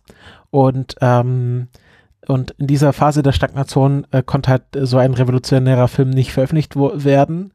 Ähm, aber als dann sozusagen das Wettrennen der Leichenwagen beginnt, äh, gab, äh, gab es einen relativ schnellen Machtwechsel oder Elitenaustausch in der Sowjetunion, weil die äh, ganze Führungsriege der Sowjetunion war im gleichen Alter von Brezhnev und die sind dann einfach nacheinander an Altersschwäche weggestorben, so dass es relativ schnell passieren konnte, dass eine junge neue Generation an die Spitze der Sowjetunion hervorgehen konnte, unter anderem auch äh, Gorbatschow, der zu dem Zeitpunkt noch als recht jung galt. Und ähm, ja, und äh, mit dieser beginnenden Perestroika konnte dann auch der Film gezeigt werden. 1987 wurde er veröffentlicht, erst in Georgien und dann in der kompletten Sowjetunion. Ähm, hatte Rekordbesucherzahlen, es gab Sondervorstellungen. Ähm, der Film wurde dann auch in Cannes gezeigt, wie ich schon gesagt habe, äh, bei den Oscars eingereicht, ähm, im ZDF gezeigt und ähm, ja, machte, also äh, Abulase war davor schon ein bekannter Regisseur, aber danach wurde er halt ein, zu einem der wichtigsten äh, Regisseure der Sowjetunion und ähm, auch zu einem wichtigsten Regisseur der Perestroika-Zeit. Äh, war dann tatsächlich auch, äh, also ganz am Ende der Sowjetunion noch äh, kurz Mitglied des sowjetischen Parlaments und ähm, ja, ist glaube ich dann 94 dann verstorben. Und ähm, ja, also das ist ein, ähm, ja, war dann relativ schnell ein richtig großer Erfolg. Er hat dann dafür auch den Lenin-Orden bekommen, also eine große Auszeichnung. Und ähm, dafür, dass er drei Jahre vorher noch weggeschlossen wurde, war dann 87 sehr gefeiert. Auch, in, auch innerhalb der Sowjetunion, auch von der Elite selber und von der Führungsriege. Also so schnell kann es dann auch gehen, so schnell kann, kann auch so ein politisches Klima umschlagen. Hm echt spannend. Also das, als ich das so gelesen habe, die ganze Zeit dachte ich, das ist doch krass. Also im Entstehungsjahr wird der Film noch verhindert und drei Jahre später reicht man ihn irgendwie bei den Oscars als sowjetischen Beitrag ein. So, das äh, fand ich schon einen ganz schönen Wandel, der sich da vollzogen hat in den drei Jahren. Ja, auch, auch immer unter Bestreben äh, von Shevardnadze, der ja dann zu dem Zeitpunkt Außenminister war, wahrscheinlich dann auch sehr großen Einfluss darauf hatte, welcher Film bei den Oscars eingereicht wird und welcher Film nach Cannes geschickt wird. Mhm. Und dann hat er wahrscheinlich auch als Georgier, also hat er wahrscheinlich auch so eine nationale ähm, Verbundenheit zu äh, Abolase gefühlt und zu diesem Film hat er das dann auch sehr gefördert. Ähm, und ähm, es, ich habe so ein paar Artikel gelesen, die gesagt haben, das ist eine der national, also ein sowjetischer Film, der am stärksten zeigt, aus welchem Land er kommt. Also ich habe, du hast am Anfang gesagt, du siehst noch nicht so ganz, was das mit der georgischen Identität zu tun hat. Mhm. Aber ich denke, dieses ganze Kirchenthema, das hat auch sehr viel mit äh, georgischer Tradition und Kultur zu tun. Also ich glaube, mit der Zerstörung der Kirche wird nicht nur symbolisiert, dass, dass, dass der Glaube irgendwie zerstört wird, sondern auch die Kultur, also die Kirche als Teil der historischen, historisch gewachsenen Tradition des Ortes und damit wahrscheinlich auch Georgien. Und dann, wenn man das in das größere Bild dieser drei Filme stellt, dann äh, sieht man vielleicht noch mal ein bisschen deutlicher, wie sehr hier Abulase auch ein bisschen um die georgische Identität kämpft. Also was, was äh, auch ein Riesenproblem war in der Sowjetunion, dass nationale Identitäten versucht wurde aufzulösen oder ethnische Identitäten von nicht ethnischen Russen. Was ja heute, heute immer noch mit Tschetschenien oder anderen äh, annektierten Regionen der, der äh, außerhalb von Russlands, jetzt ganz aktuell mit der Krim, immer noch zu, zu sehen ist, dass es da immer noch einen Widerstreit gibt. Gut, wollen wir dann noch so eine kleine Kritikrunde machen?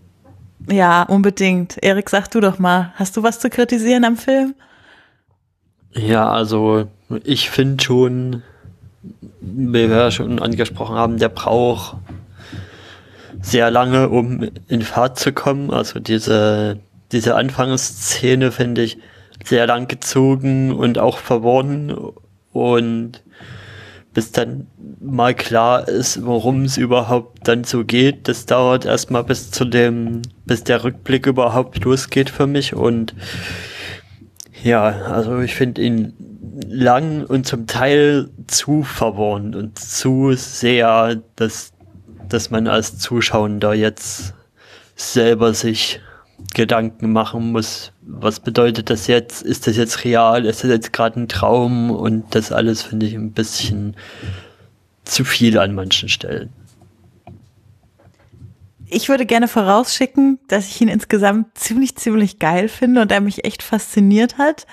Ähm, ich finde ihn auch ein bisschen lang und ich finde, also, also einerseits finde ich es extrem spannend, einen Film einfach voll zu hauen mit Allegorien, bis er quasi überläuft. Also in alle Richtungen, die möglich sind. Sei es Musikeinsatz, verwendete Motive, Namen, äh, Schauspieler, die doppelt besetzt werden, äh, Haupthandlungsstränge, Nebenhandlungsstränge, Träume. Also es ist einfach alles voll mit Allegorien.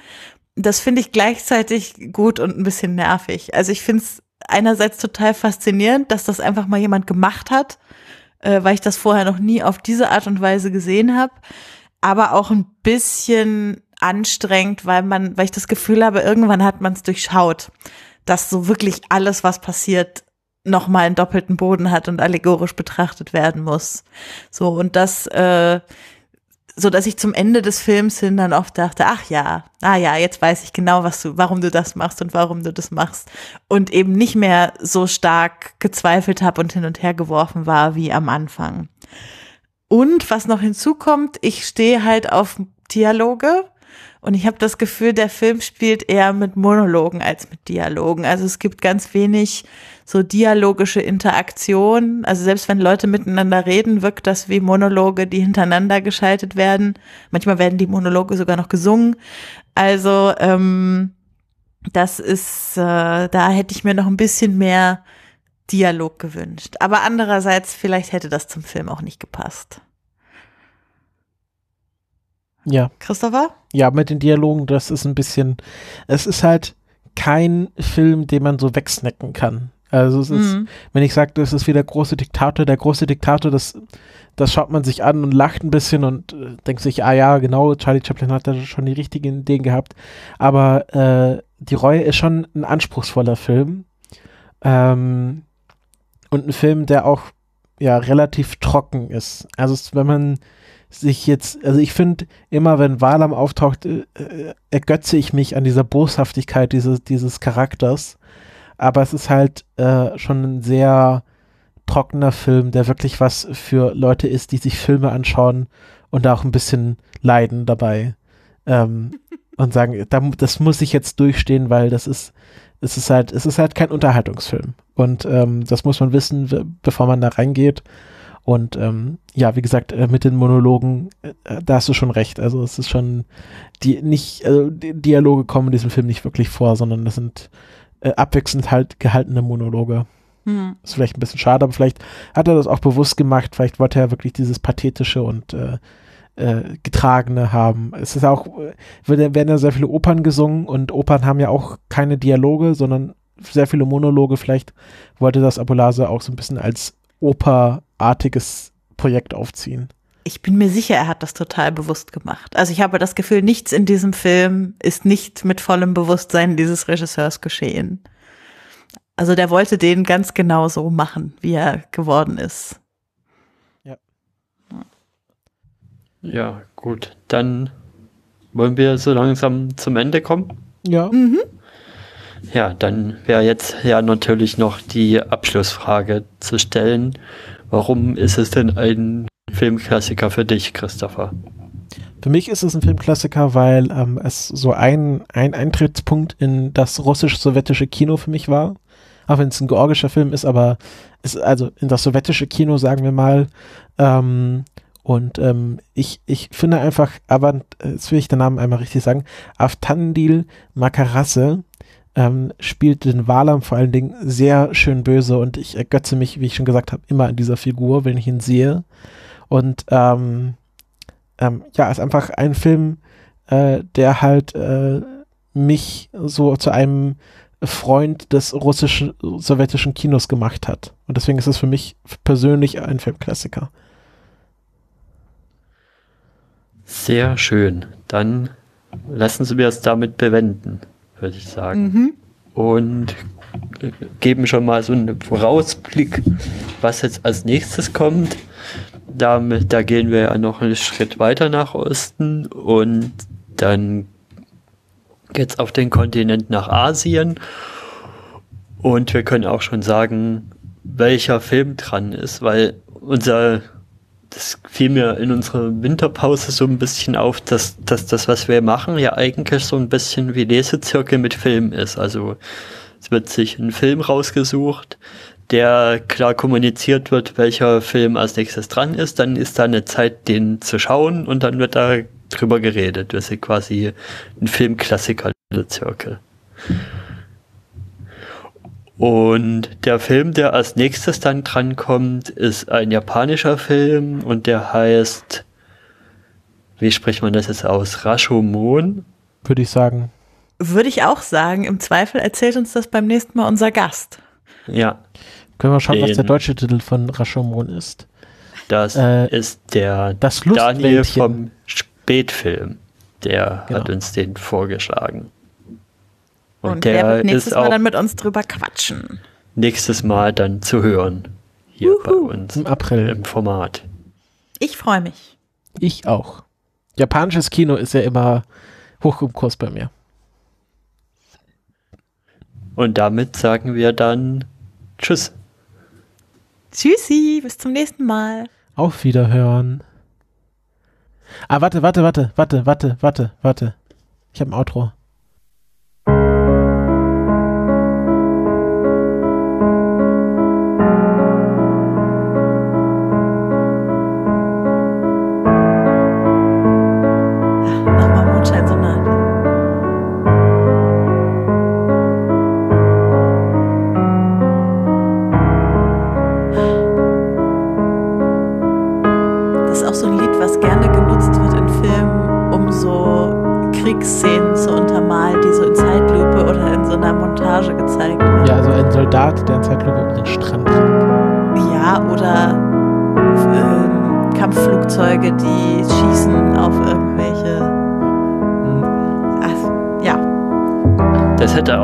Alternativ als Untermalung zu der Szene in Dunkirk gepasst, wo das, wo der Pilot da am Land, am Strand landet. genau an die habe ich gerade gedacht, während ich das erzählt habe.